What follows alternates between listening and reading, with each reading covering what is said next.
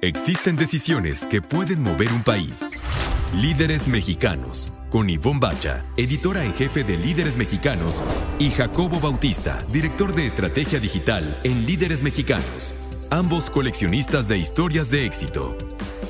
Compartimos historias de los hombres y mujeres que con sus decisiones le dan rumbo a este país. 88.9 Noticias. Información que sirve. Hola, muy buenas noches. ¿Cómo están todos? Espero que muy sanos, muy bien, muy cuidaditos. Esto es Líderes Mexicanos Radio. Yo soy Ivonne Bacha. Yo soy Jacob Bautista y nuevamente tenemos un gran programa en nuestras manos, Ivonne súper programazo y lo pronto lo tendrán en sus oídos. Vamos a platicar con José Becker. Él es CEO de Becker Socialand, una agencia de publicidad de las más famosas e importantes de nuestro país.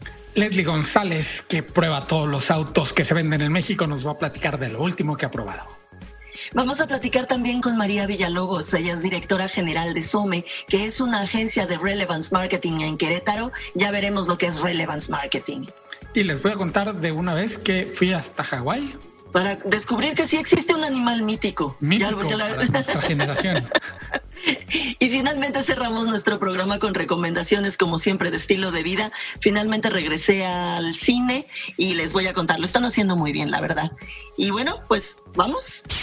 Líderes mexicanos pues ya está aquí con nosotros vía, no les puedo decir que es vía telefónica porque mentiría, está, está con nosotros vía Zoom María Villalobos. María Villalobos es directora general de SOME, es una empresaria queretana, fundadora de la agencia de Relevance Marketing que tiene este nombre, SOME en 2015 ganó dos oros en los Reed Latino Awards, que son, eh, pues es un reconocimiento conocido en la industria como el Oscar de la consultoría política.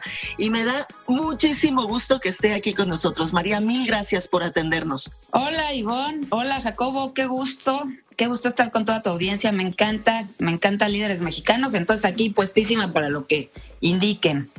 Pues muchas gracias, María. ¿Por qué no comenzamos por el principio? Cuéntanos qué es SOME. SOME es una agencia de relevance marketing. ¿Qué es esto? Bueno, lo que nosotros eh, hacemos en la agencia es ayudar a nuestros clientes a ser relevantes en la era digital. Esto se hace mediante una estrategia que tiene que ver con contenido de valor eh, cruzado con una distribución de contenido eh, profesional con marketing digital, entregar bien los contenidos y ir midiendo continuamente para ir optimizando y mejorando tanto contenidos como eh, la pauta económica de los clientes, ¿no? Es, un poco de lo que se trata Son Marketing.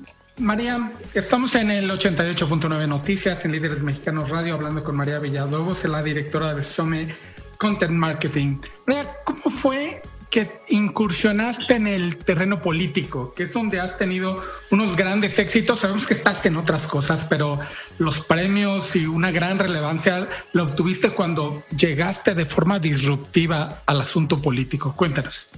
Fíjate que es una buena pregunta. Justo eh, la pasaba en, ese entonces o mucho antes del 2015 que la publicidad o la comunicación política estaba bastante aburrida y estancada, muy lejana a la, a la gente.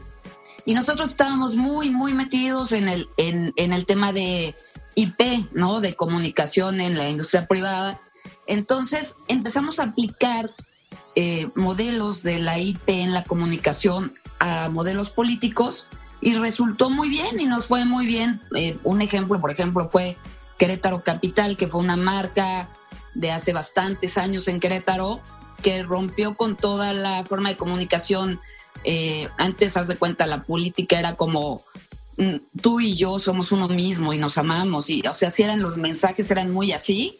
Y nosotros hicimos más una marca eh, de city branding para, para política en un momento que Querétaro se estaba conformando de mucha gente que venía de, de muchos lados. Entonces detectamos que había una necesidad de identidad y que eso podía conectar bien con la gente y hicimos Querétaro Capital. Y eso es, es un ejemplo de cómo se, se, ha ido, se ha ido rompiendo estos mensajes tan, tan aburridos políticos, ¿no?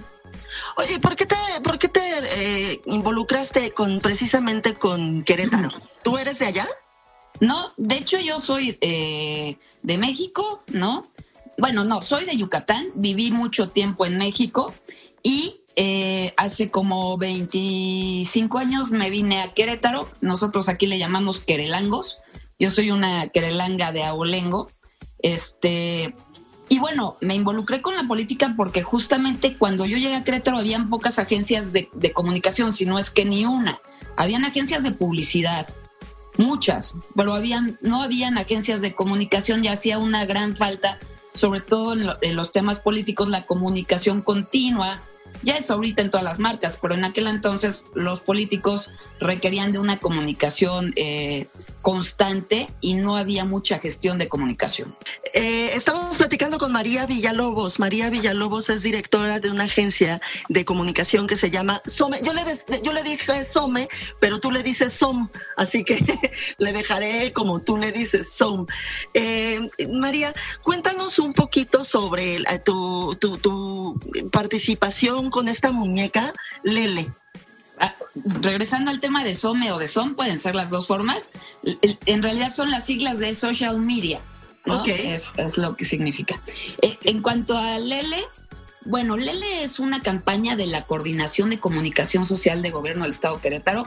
Nosotros hemos trabajado con, con el gobernador Pancho Domínguez desde que estaba en la ganadera hace muchos años y luego fue presidente municipal y luego fue senador y ahora es gobernador y siempre hemos trabajado de la mano con la misma coordinación de comunicación social, Mariela Morán, que es extraordinaria.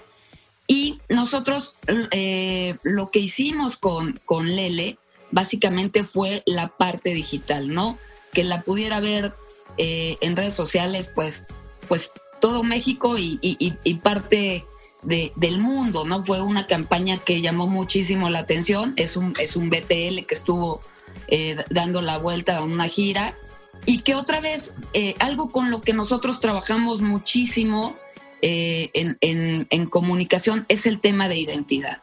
Creemos en la identidad, eh, las marcas que hemos desarrollado alrededor de, este gobierno, por ejemplo, es Querétaro Orgullo de México, el Lele, etcétera, o sea, Querétaro Capital en aquel entonces, como les decía, siempre hemos estado eh, involucrados en comunicar temas de identidad, porque los queretanos en específico son muy orgullosos de, lo que son y, atienden muy bien estos mensajes. Yo creo que incluso los mexicanos en general, ¿no?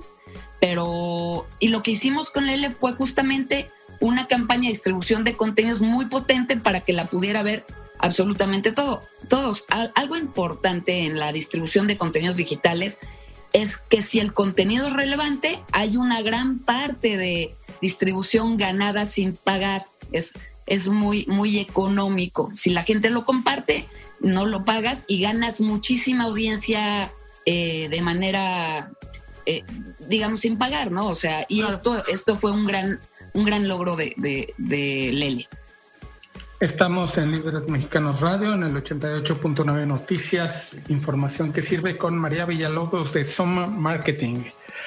María, ¿qué tanto espacio todavía hay en, en redes sociales, en estos que llamamos nuevos medios, ahora este que le llaman tradicional radio y televisión y prensa, que es lo que hacemos, prensa y, y radio? ¿Qué tanto espacio todavía hay? Porque en redes sociales mucha de la gente que estamos todavía en estos medios llamados tradicionales, vemos mucha rispidez y mucha, este, mucha violencia, digámosle así. ¿Tú cómo ves el, panorama de los, de los medios digitales hacia adelante? Tú que has sido tan disruptiva, que has creado muchísimas cosas muchísimas marcas en, estos medios. Oye, qué, qué eh, buena pregunta. La verdad es que este tema de la de, la, agresión, del discurso de odio en redes sociales es, es un hecho. Te puedo decir que estamos en el clímax de ese tema. Los, los medios tradicionales tienen una gran, una, tienen, han tenido varios retos, lo sabemos, estos últimos, no sé, probablemente 10 años, pero, eh, pero tienen un medio, lo que tiene es, es su credibilidad, eh, su activo es la credibilidad, ¿no? Los medios de comunicación tradicionales, entre, entre comillas, este, son medios que eh, firman, ¿no? Que, firman y tienen una marca que cuidar en cuanto a los contenidos que, presentan. Creo que en la parte digital eh, no necesariamente es así. Si bien hay medios tradicionales que tienen su parte digital, hay muchísimos productores de contenido o prosumidores, le decimos nosotros, que producen y consumen contenido que, que no, no ni siquiera ponen su cara eh, o su nombre a la hora de publicar y esto genera muchísimos problemas. El discurso de odio actualmente es un problema muy grave en las redes sociales. En México yo te, me atrevería a decir que es un problema de salud pública ya. O sea, eh, los ataques que se han dado en, nombre de la superioridad moral de cualquier grupo, ¿no? Porque el problema en, en redes sociales ahorita es que todo mundo cree que tiene la superioridad moral para exhibir y linchar a una persona por cualquier situación, buena o mala, o porque pueda opinar diferente, o porque no cumple una regla, o porque, o sea, hay un, hay un tema de superioridad moral que es gravísimo a la hora eh, de, traducirlo a la, a la realidad de verdad me parece un problema muy, muy grave. De hecho, en, la pandemia, pues la OMS lo nombró infodemia, ¿no? Eh, tenemos un problema de infodemia, la Organización Mundial de la Salud. Es muy claro y creo que en este momento, en este país, dadas las circunstancias que se han dado políticas de salud, sociales, económicas, etcétera, se ha vuelto una bomba de, que explotará en cualquier momento a un terreno no virtual. ¿Y qué, y, qué podemos hacer? O sea, nosotros, por ejemplo, en, en, líderes mexicanos que, pues, con, con todo, con, todo y todo, ahí seguimos y seguimos editando la revista en papel y 432 páginas acabamos de editar para los 300 y ahora estamos aquí en, en radio, que también es un, un medio tradicional. ¿Qué hacemos? ¿Cómo, ¿Cómo podemos ayudar para que, para ir solucionando este gravísimo problema? Bueno, creo que los medios han hecho bien su parte eh, eh, en el sentido, bueno, la, mayoría de los medios, ¿no? En el sentido de seguir firmando, de entender, hay muchos medios que, que se quisieron ir. Mira, alguna vez vi, vi, una discusión entre el Huffington Post, la directora que era Ariana Huffington, que es una maravilla, y el New York Times, ¿no? Y la directora del New York Times y el Huffington eh, alegaba que su audiencia eh, alcanzó los niveles digitales de New York Times en poco tiempo y el Huffington tenía 300 empleados y el New York Times tenía 3.000. Entonces, en una discusión, eh, el Huffington le decía, pues yo voy por la inmediatez y tú vas por la investigación. Y entonces era como muy injusto, ¿no? Eh, y entonces la, de, la del Huffington le dijo, pues sí, pero la audiencia así lo consume. En ese momento parecía real, que el Huffington iba a poder competir con el New York Times. A lo largo del tiempo, el, New York Times por mucho superó al Huffington y el Huffington se fue en picada. Yo creo que el verdadero consumidor de contenido noticioso, de información, sí busca credibilidad y sí busca. ¿Qué pueden hacer? Pues seguir haciendo investigación, seguir buscando contenidos de valor, este, seguir firmando, no irse eh, a lo inmediato, ¿no? Eh, eh, hacer el trabajo que ustedes saben hacer también y no claudicar. yo sé que es difícil porque compites con gente que trae al lado un, un, teléfono y, dice que es reportero, ¿no? Y este, y, y, pero eso yo, yo creo que acabará por caer, ¿no? Y creo que también es importante en todos, en todos los espacios, no solamente en los medios, en cualquier espacio que hay, eh, eh, aplicar un tema de, mm, de respeto y de combatir el discurso del odio. O sea, eso, eso va a ser un tema muy, muy importante para México en, los próximos años. Eh, desde la política, por ejemplo, se, incentivó mucho el discurso del odio y, hoy mismo tenemos, tenemos un problema grave que ya ni, ni siquiera los políticos pueden controlar, ¿no? Eh, entre ellos. Entonces, eh, eso nosotros siempre hemos trabajado desde un modelo de generación de contenido, de no a la guerra sucia, de no a los bots y a los trolls. Y eso lo, tendríamos que hacer absolutamente todos los que tenemos un, cargo o una responsabilidad en, en, el área de comunicación política y en los medios de comunicación.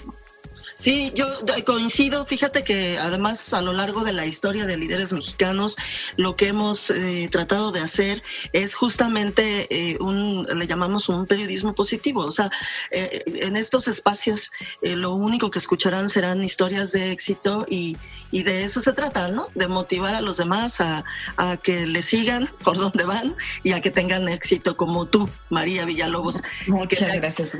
Eso es el tema, ¿eh? Lo que acabas de decir periodismo positivo, ¿no? Eh, eh, ya, ya creo que estarnos eh, peleando no nos, no nos abona en absolutamente nada ni construye nada. Este tipo de contenidos abonan y construyen y fomentan, ¿no? Este, cuestiones importantes y buenas en, Querétaro. Digo, en, en México. María Villalobos, directora de Some Content Marketing, muchísimas gracias por estar aquí en Líderes Mexicanos Radio. A la orden, muchas gracias a ustedes. Te agradecemos muchísimo, María, que estés muy bien y sigue con todos los éxitos que has tenido. Para servirles, muchas gracias. Vamos a un corte, estamos en Líderes Mexicanos Radio en el 88.9 Noticias, la estación del tráfico y clima cada 15 minutos. Líderes Mexicanos, con Ivonne Bacha y Jacobo Bautista.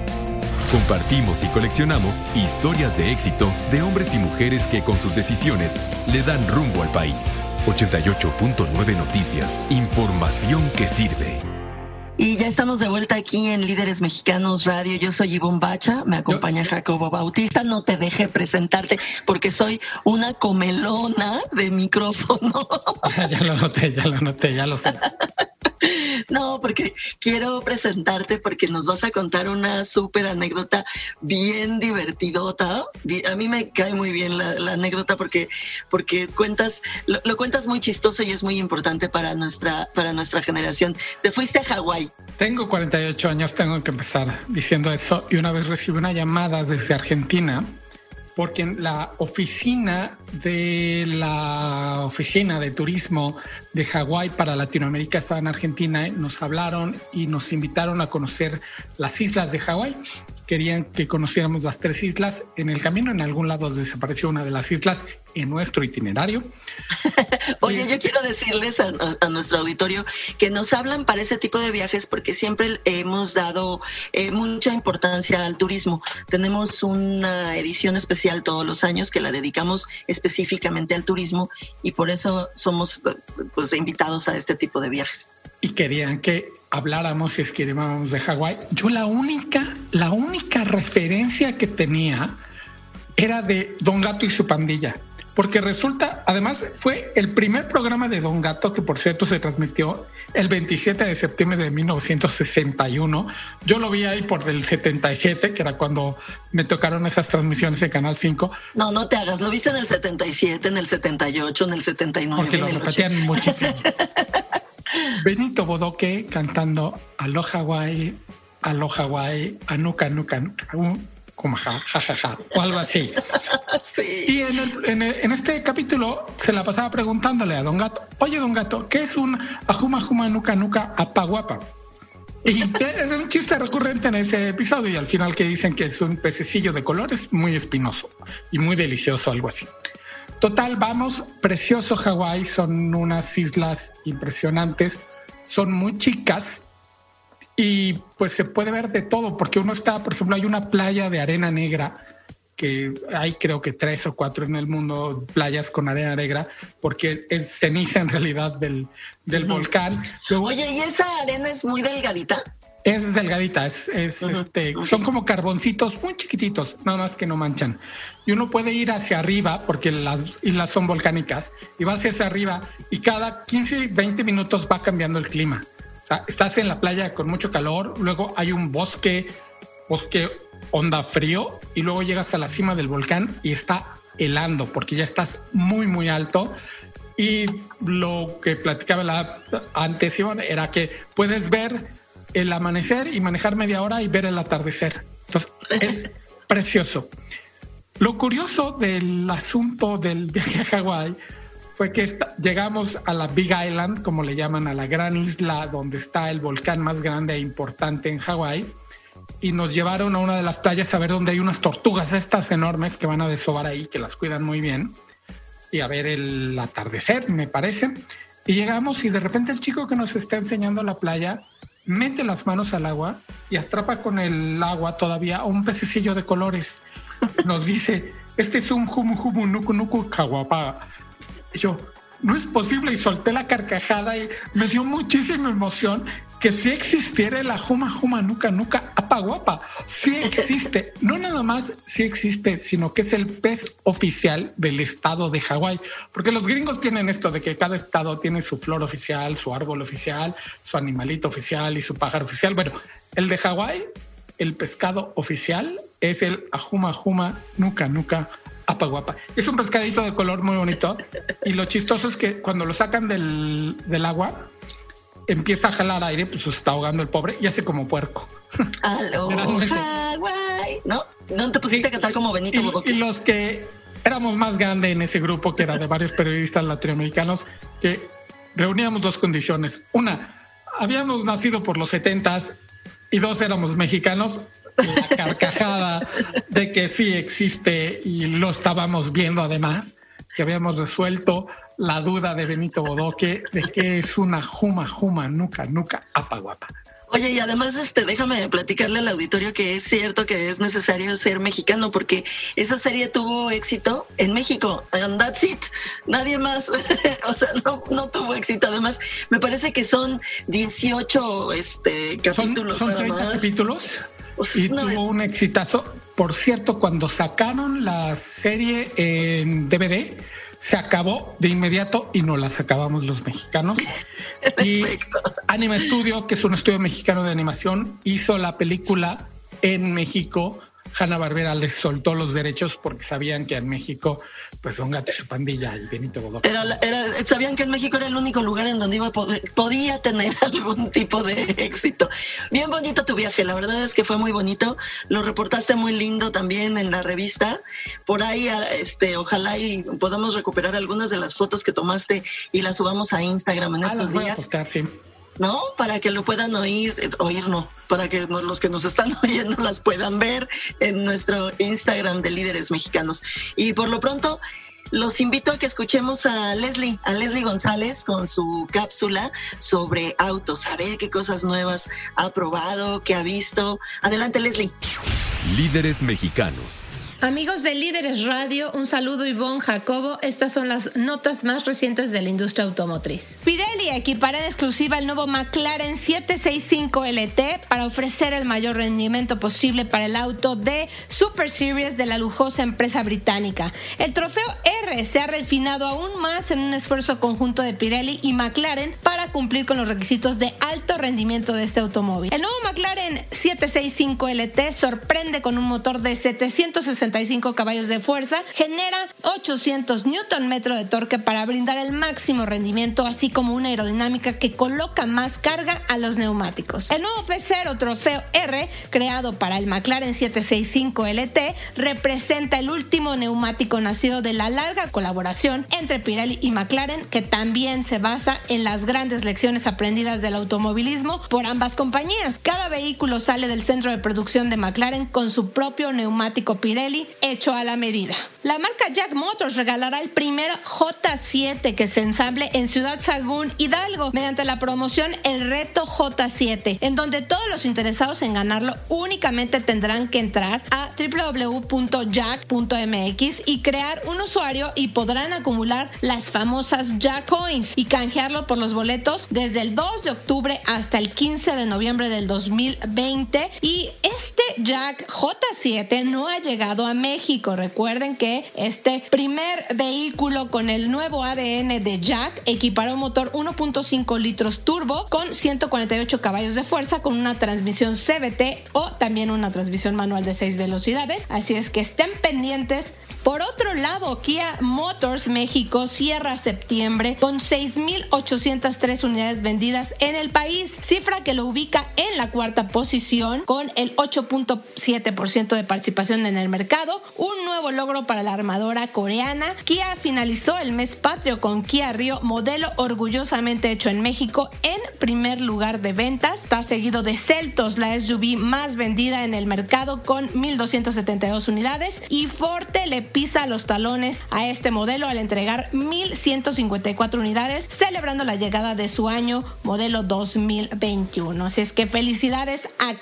Y Peugeot presenta la colección de miniaturas que rinde homenaje a su aniversario número 210 y para sus fanáticos una colección elegante y también contemporánea en una edición limitada de 210 copias que contienen dos modelos miniatura Peugeot y estas esculturas a escala de, 1.43 del Peugeot L45 ganador de Indianápolis en 1916 y el Peugeot E Legend Concept. Estos modelos simbolizan la aventura industrial de Peugeot desde su creación y las nuevas cajas exclusivas están numeradas y disponibles con los modelos miniatura. Los aficionados a la marca del León podrán pedirlos en la tienda online boutique.peugeot.com. Así es que ya lo saben los fanáticos de la marca francesa.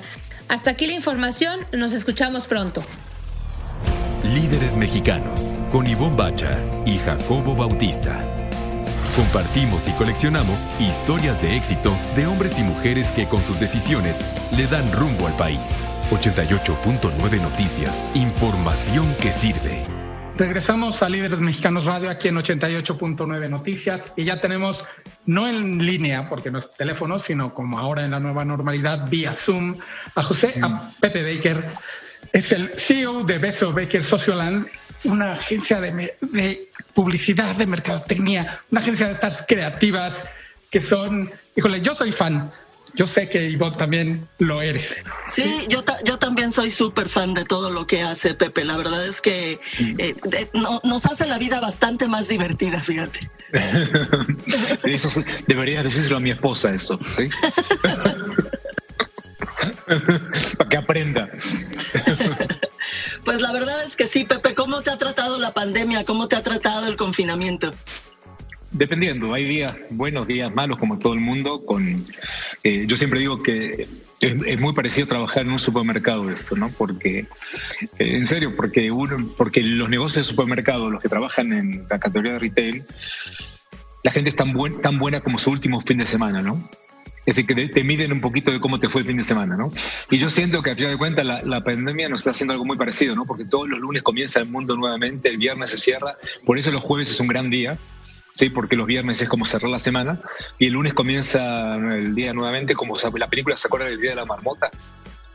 Sí. Entonces eh, es un poquito así, donde hay que ser muy inteligentes, de equilibrar un poquito la, la ansiedad con las expectativas, con la planeación y la realidad, ¿no? Porque me parece que, veníamos acostumbrados a vivir en un mundo donde la planificación se transformaba en una especie de seguridad y hoy la verdad no hay muchos elementos de seguridad. Entonces hay que aprender a vivir con la realidad todos los días y a partir de ahí se construye una nueva narrativa de, la gente, ¿no? Yo siempre he visto tu, tu, trabajo, el trabajo de los publicistas. Tú has hecho grandísimas cosas en el, en este mercado, un poco como los artistas que exponen su trabajo, que no es, pues es su idea, pero tú además te tienes que casar con el, el producto o la idea de un, alguien más para hacer esto que en el, en el argot se llama el pitch. ¿Cómo les ha ido? ¿Cómo ha cambiado este, no sé si llamarlo enamoramiento, esta relación cuando comienzan a trabajar con un potencial nuevo cliente en esta nueva normalidad cuando todo es por Zoom? Mira, hay, hay un punto que se comparte con entre hay un punto hay un punto que nunca va a variar más allá de la pandemia no pandemia que, es el compromiso con, los clientes. Mira, a ver, déjame contarte un poco. En verdad, uno, no trabaja con una empresa, uno trabaja con personas que trabajan para la agencia, para esa empresa, ¿no? Esto es un negocio de gente, ¿no? Es decir, que hay que tener cuidado cuando uno dice es que esta, esta marca es buena o mala. No, no, es la gente la que trabaja. Entonces, eh, hay que entender que las relaciones humanas juegan un papel muy importante y uno es tan bueno como su último trabajo también, ¿no? Es decir, que uno de los grandes problemas que tiene el, tiempo es que uno se empieza a contagiar de la nostalgia de cuando hiciste algo bueno, ¿no? ¿Y por qué hablo de eso? Porque la nostalgia es un espacio donde fuimos felices, ¿no? Y el gran reto que tenemos es cómo volvemos a reinventar la historia más allá de la pandemia o no pandemia. Yo personalmente creo que eso no cambia. ¿En dónde cambia el asunto? Que, por ejemplo, déjame contarte un caso concreto que, que yo tengo como un buen ejemplo. Nosotros empezamos a trabajar con un cliente en la agencia cuando empezó la pandemia. Justo exactamente cuando empezó la pandemia empezamos a trabajar con, con ese cliente. Nunca lo vimos en vivo. Todas nuestras relaciones por Zoom. Entonces, eh, nacer por Zoom, nacer con, con una nueva metodología de trabajo, a mí me va a costar mucho cómo voy a hacer para tener una relación con ellos en vivo. Mira, hemos trabajado tan bien en, en, ese tipo de cosas que no, no, me imagino cómo va a ser la vida de trabajo cuando los tenga que ver, ¿no? Y es un caso interesante. Y por otro lado, los clientes que estaban muy acostumbrados a trabajar en vivo, en presencial, tuvieron que adaptarse sí o sí a, a esto, ¿no? Y lo que mejor nos hizo a todos nosotros entender de que eh, hubo, uno tuvo muchísimas juntas que podrían haber sido en Zoom, ¿no? Que no hubo necesidad de, de trasladarse.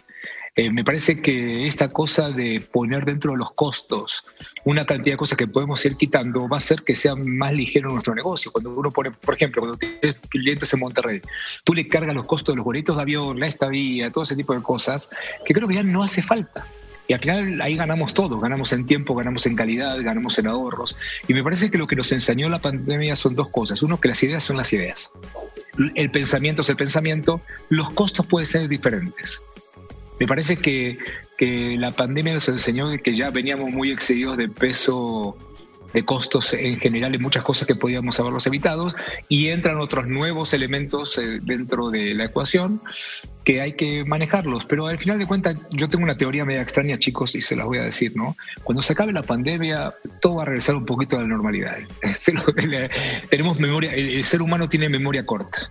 Fíjate que yo tengo eh, al contrario, pensaría que si no aprendimos algo, ahorita que estabas eh, mencionando lo de los boletos de avión, por ejemplo, eh, eh, sí, por supuesto que los costos, pero también el asunto del medio ambiente sale, se ve beneficiado. O sea, tampoco los traslados este, de, desde el norte, donde, donde tienen los dos su casa, que es esta, hasta, hasta el Pedregal, todos los días, pues todas esas cosas tendrían que, ir desapareciendo. Yo, yo, yo, yo sí quisiera que, que, que, recordáramos y que aprendiéramos muchas cosas, ¿no? Ojalá y sí. Sí, pero ¿sabes? El gran problema es que la conciencia, que al final de cuentas de lo que estás hablando, se tiene o no se tiene, ¿no? Y la conciencia tiene que ver con educación, no tiene que ver con, con un tema de otro nivel emocional, ¿me explico? Eh, yo siempre digo que cuando le enseñas a un niño de chiquitito a respetar, esa persona respeta, punto. Y me parece que eh, nuestra generación, los que tenemos por lo menos la mía, que tenemos 50 años para arriba, estamos haciendo un esfuerzo muy importante por desaprender, desaprender cosas y aprender cosas nuevas, ¿no? Y me parece que eso se llama adaptación. Y los que no tengan la capacidad de adaptación no van a sobrevivir. Yo siempre digo que el mundo no está hecho para los mejores, sino para los que se saben adaptar. Eh, eh, y me parece que es una gran prueba de adaptación. La gente que se niega al cambio morirá sin cambiar. Y la gente que se sabe adaptar podrán llegar 10 pandemias y seguirán cambiando su, su manera de ver el asunto. Y, yo siempre digo que mi primera adaptación fue aprender a ser digital. Y eso pasó hace ocho años atrás, casi nueve años atrás. Y bueno, pero, pero eso lo tengo desde que soy inmigrante, que llegué a México hace 30 años, ¿no? Que vas aprendiendo a entender de que, de que tu realidad es la que te pone la regla de juego y no al revés. Entonces, pero eso, mm, no sé, me parece que no hay un manual para eso. Eso o lo haces o no lo haces, ¿no? Entonces, eh, me parece que todo es mucho más sencillo y cuando hablamos del tema del impacto ambiental, como tú estabas hablando, no sé, a mí me encantaría que, que haya una visión de impacto ambiental mucho más amplio, ¿no? Porque tenemos grandes culpables que son visibles, pero hay muchas cosas que hacemos que también seguimos impactando ambientalmente y nos estamos dando cuenta desde la cadena de valor de la compra de un producto o un servicio también. Entonces me parece que, que, si eso nos va a ayudar a entender eso, vamos a ser un poquito mejores. ¿no? Yo le tengo mucha fe a la generación de los centennials, que son los chavos de 20 para abajo, porque es una generación que yo le tengo esperanza porque no te van a consumir nada que no, que no, que no, tenga un sentido como empresa, ¿no? Una razón de ser, ¿no? Yo siempre digo que la palabra que se va a poner de moda es una palabra que recuerda la vida que se llama propósito de marca. propósito de marca. Es decir, que ninguna marca, ningún producto, ningún servicio va a subsistir los próximos años si no tiene algo que generarle valor a esta humanidad. Claro. Eh, Me parece que el valor, el valor solamente financiero se queda corto. ¿sí? Por supuesto. O sea, que sean las marcas con causa, ¿no? Mira, yo no, yo no soy, yo no soy tan fanático en esto. Mira que he trabajado un chingo de causas. Yo no soy tan fanático en demostrar demasiado. Me parece que, que las buenas acciones tienen que ser bajo perfil. Esa es mi teoría, ¿no? Eh, creo que cualquier acto altruista lo tienes que saber tú, nadie más. Pero lo que es importante es que si un chavo de 20 años, de 22 años, 23 años, una chava de 22 y 23 años decidan antes de consumir un, un jugo, saber quién es la empresa, quién es el director general, si hay equidad de género, si me parece que ese tipo de cosas son las que no necesitas publicitarias, publicitarlas, pero sí me parece que tiene que estar abierto a que la gente te investigue, ¿no? Me parece que tenemos que estar más abiertos a que te investiguen un poco más, ¿no? Eh, no alcanza solamente con la parte de responsabilidad social de una empresa institucional. Me parece que la gente tiene que tener un valor y tiene que estar lo suficientemente abierto para que la gente te conozca también. Estamos en Líderes Mexicanos Radio en el 88.9 Noticias. Información que sirve con Pepe Baker, fundador, director de Beso Baker Socioland, un apasionado de la publicidad, de lo bien hecho dentro del sector publicitario. Te sigo en redes sociales, soy tu fan, Pepe. Soy, ¿Cómo ves? Soy, un impresentable en redes sociales, te diste cuenta, ¿no? Soy un impresentable. Sí, me, me soy, un impresentable, ¿no? Pero defiendes lo tuyo, defiendes cada centímetro de tus ideas y sobre todo al gremio. Buscas siempre aplaudir lo bien hecho en el gremio y luego también a lo mal hecho también hay que decirlo, ¿no? Y tú lo dices sin pelos en la lengua. Sí, ¿sabes, lo que pasa? Y esto te involucra a ti, eh, la involucra a Ivonne, nos te involucra a mí. Vamos a hablar en corto los tres, chicos. Hagamos de cuenta que, que no hay nadie, estamos tomando un café. En verdad, el, el, gran reto en esta vida es tratar de hacer lo mejor posible con lo que puedas, sabiendo de que al final de cuentas el corte de caja va a ser cosas buenas y cosas malas. ¿Me explico? Hay que tratar de que lo bueno sea superior a lo malo es el índice de bateo, ¿no? Y entender de que tú no puedes andar por la vida levantando la bandera de lo bien hecho como tu único camino, porque también vas a hacer cosas muy mal hechas. Lo importante es, es, saberlo, que lo hiciste mal y cómo lo cambias, ¿no? Y lo más importante, tratar en lo posible de no andar por la vida criticando lo que tú de repente también la cagas, ¿no? Entonces, eh, como yo siempre digo, estamos en un negocio donde lo haces bien, lo haces mal, tratas de hacerlo lo mejor posible tratas de saber en qué te equivocaste, tratas de saber cómo puedes mejorarlo y sobre todo hay una palabra que a mí me gusta mucho, tratar de ser profundamente honestos con tu imperfección. Eh, porque me parece que reconocer la imperfección te hace más ser humano y me parece que no hay mejor cliente que el que te ve imperfecto y sabe que vas a hacer tu mejor esfuerzo para, para mejorar, ¿no? tenemos una, nos, nos enseñaron a mi generación, que yo tengo 54 años, nos enseñaron que había que mostrarse perfecto. Y me parece que el gran aprendizaje que estamos teniendo en pandemia eh, con la generación nueva es que hay que mostrarse imperfecto, porque en la imperfección radica también eh, eh, el trabajo, ¿no? Y eso me parece que es ahí donde va. Y sí defiendo el gremio. ¿Cómo no defender un gremio? Si vengo tragando hace 30 años de ese, de ese gremio. no, no, no defenderlo sería ser un desagradecido. ¿Me explico lo que estoy diciendo? Defiendo al gremio, defiendo a mis colegas, defiendo a mis clientes, defiendo el marketing y la publicidad como una gran herramienta, defiendo y también critico cuando eso no está bien usado. Punto. Y me pregunta si el marketing y la publicidad tiene errores, un chingo. Me pregunta que tiene aciertos, también tiene un chingo de aciertos, como la vida, ¿no? ¿Ves cómo si haces más divertida la vida, Pepe? trato, trato, trato. ¿Sabes lo que pasa? Es que eh, lo que estamos haciendo los tres en este momento es un acto de supervivencia. Que, es un, que, es, un acto de supervivencia que, a, que a pesar de saber de que las cosas cuando las vemos fríamente no están bien. Si hacemos un corte de caja, los tres chicos estamos haciendo nuestro mejor esfuerzo para demostrar que se puede sobrevivir a una realidad que es un dolor de huevos, chicos. Vamos a ser sinceros.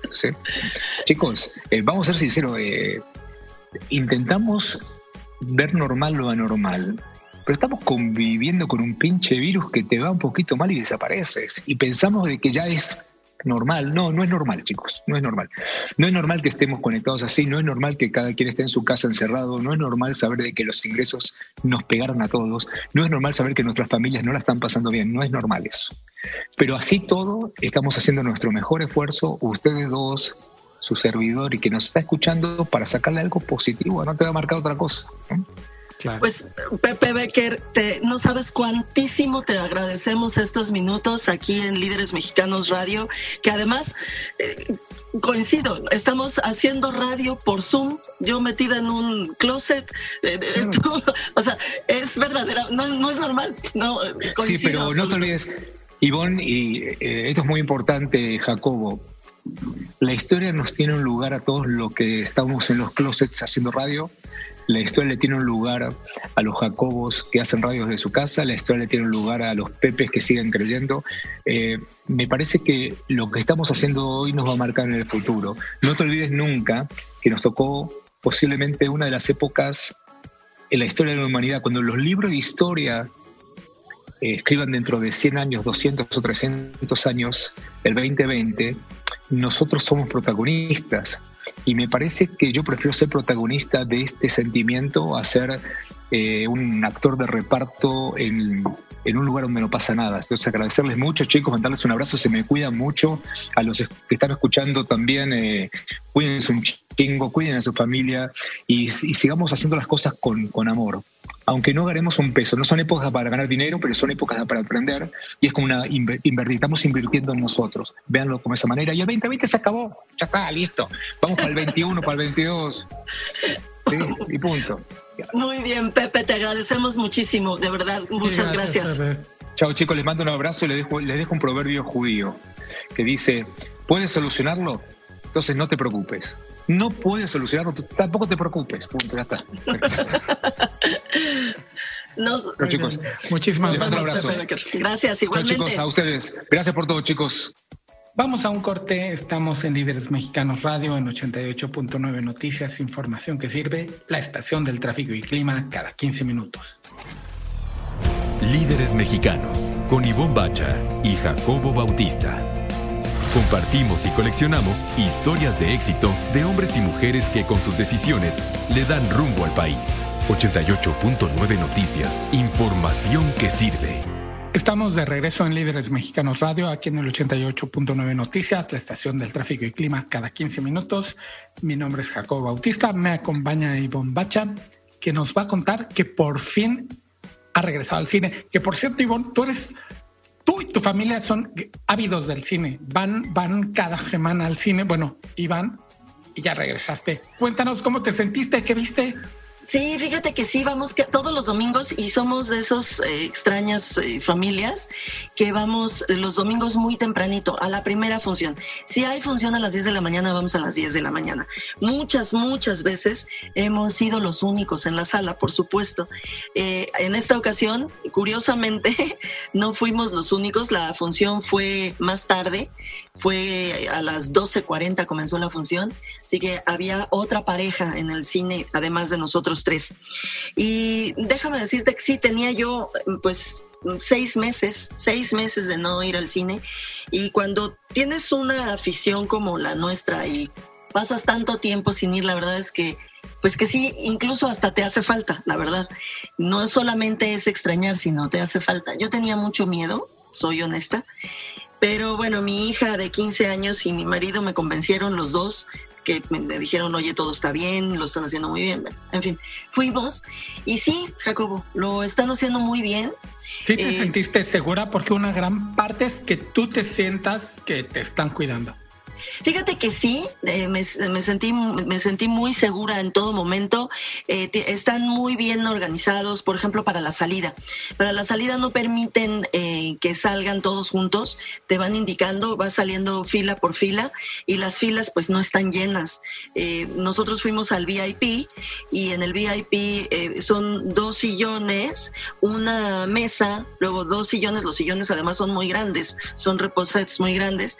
Ya de por sí hay una distancia importante entre cada una de las personas y aquí eh, eh, ahora hay los dos sillones están útiles, luego dos sillones no, no se pueden ocupar y luego dos sillones están útiles. Entonces nos sentamos mi hija y yo juntas, luego no había nadie y hasta el siguiente reposet estaba mi marido y él el sillón que quedó libre junto a él ya no lo venden, por ejemplo. Ese ya no se vende porque saben que un solo comprador compró esos tres boletos y que no se puede mezclar con nadie eh, eh, pues externo a esa familia, ¿no? Que está comprando los boletos. Claro, eh, van ustedes en grupo como un como un ente, ¿no?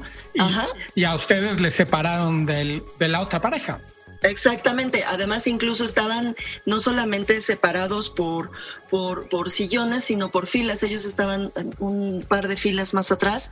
Así que no hubo manera ni siquiera casi ni de reconocerse, ¿no? O sea, yo, si eran amigos míos, no, no me di cuenta. Pero bueno, eh, lo hacen muy bien. ¿Qué viste? Ahora, ahora les cuento por favor. lo que vi. vi una porque además me senté con mi hija y le dije, oye, ¿sabes que no sé qué es lo que vengo a ver? Y se murió de risa. La verdad, no sé qué es lo que vengo a ver. Pero ya me contestó y, ya me habían dicho unas tres veces los dos que íbamos a ver una película que se llama Tenet. Y yo no sabía que era Tenet, pero bueno, ahora que ya lo sé, se los puedo, eh, les puedo platicar. Tenet es una película de Christopher Nolan Christopher Nolan es un director eh, complicado, es un director, muy buen director. Además es un director de esos muy consentidos por Hollywood que le sueltan un montón de dineros. Y bueno, para que tengan una referencia, es el, director de la trilogía de, Batman de, de, Christian Bale. Él hizo las tres películas, él dirigió las tres películas. Dirigió también Inception, la de Leon, la de Leonardo DiCaprio y los, sueños. y que te vas despertando dentro de un sueño. Y dirigió también una película que se llama Memento, que es un asunto de, recuerdos también. Y esta película, Tenet, está eh, actuada por eh, John David Washington, que el chiste de, de, John David Washington es que es hijo de Denzel, de Denzel Washington. Lo hace muy bien, no como su papá, pero, pero lo hace muy bien. Es un muchacho. su papá es ganador de Oscar y está en otra liga, ¿no? Sí, claro. Este es un muchacho muy fuerte que lo hace muy bien. La película es un poco como de acción y lo acompaña Robert Pattinson. Eh, Robert Pattinson yo lo conocía, te soy honesta, solo por Crepúsculo y entonces iba yo con, pues con muy pocas ganas de verlo, ¿no? Sí, a la gente eh, que le gusta el cine cuando ve a alguien de Crepúsculo le hace cara. Sí, la verdad es que no tenía muchas ganas de verlo, pero, me, pero me sorprendió. Eh, si he de decir algo bueno de esta película es que me sorprendió mucho Robert Pattinson y me deja muy tranquila porque como tú seguramente ya sabrás, es el próximo Batman. Así que tenía yo una angustia espantosa de que le hubieran dejado tamaño, eh, eh, tamaño responsabilidad a un muchachito de crepúsculo. Pero fíjate que no, que lo hace muy bien. La, la película es muy pretenciosa. Este, a mí me parece que ahora sí se jump the shark, como se dice. Este, creo que que pues es divertida, es palomera, pero me pareció a mí, a mí, a mí, que sí está muy pretenciosa. hay momentos en que estás totalmente perdido en la película. Yo ya no sabía, no entendía nada, no sabía si estaba yo en el presente, en el pasado, en el futuro, o en qué momento estaba y si se iban a volver a meter a la, a, la, a la máquina que los regresaba o los que los adelantaban. No, no, no, no, no tienes idea. Pero bueno, vale la pena regresar al cine, porque yo soy de esas, eh, de esas personas que piensa que hay que ayudar pues a las industrias que más has disfrutado y que más te han hecho disfrutar en la vida y yo estoy dispuesta a ayudarle al cine a que o sea, que se recupere y a que, por supuesto, no perdamos esa sanísima costumbre de ir al cine. Sí, y no nada más ayudar a Christopher Nolan, sino a toda la gente, a todos los mexicanos que trabajan en el cine sirviéndote las palomitas, cobrándote la taquilla. Claro, claro. Muchísima gente. La industria es, enorme. hay que ayudarles. Siéntanse seguros, lo están haciendo muy bien. De verdad que, que están sanitizando todo. Vayan, vayan al cine. Y hablando de industrias que la han pasado muy complicado en la pandemia, yo les tengo una recomendación de un restaurante que además es una cadena de restaurantes, los Sonora Grill, fueron de los primeros que decidieron cerrar sus puertas para pues contener en la pandemia. Ahorita fueron de los últimos además en regresar e inventaron una cosa que se llama The Burger The Burger Box. Se llama. Es una cajita que te lleva, la puedes poner por Uber Eats o en el Pick and Go. O si te animas a entrar, bueno, ahí te la sirven como individual, pero la puedes pedir en el Burger Box, te la llevan por Uber Eats o como decía en, en Pick and Go. Y la cosa es que es una hamburguesita que la cocinan como el filete Wellington. El filete Wellington es un filete, onda como cohete y demás, que uno hace con una, una masa. Una pasta hojaldrada. La mete al horno, a una pasta hojaldrada y se hace el pan y adentro queda la carne. Y es lo mismo que hacen con la hamburguesa. La hamburguesa agarran la carne, que es mucha carne, y la envuelven en masa. La meten al horno y cuando sale ya está el panecito y adentro la carne, que es mucha, ya hecha, con el pan además muy delgado. O sea, sí llena, pero no en panzona porque tiene muy poquito pan.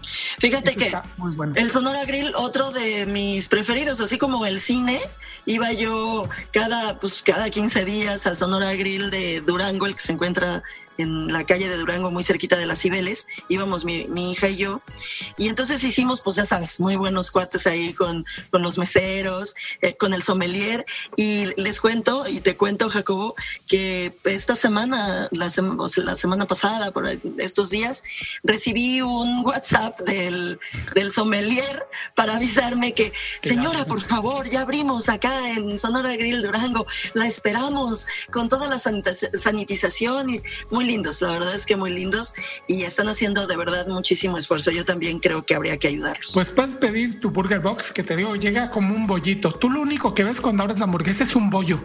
No sabes qué es una hamburguesa y adentro viene la hamburguesa. Un bollo pesado, ¿no? Un bollo muy pesado y viene con una jeringa como esta para inyectar pavos con queso cheddar.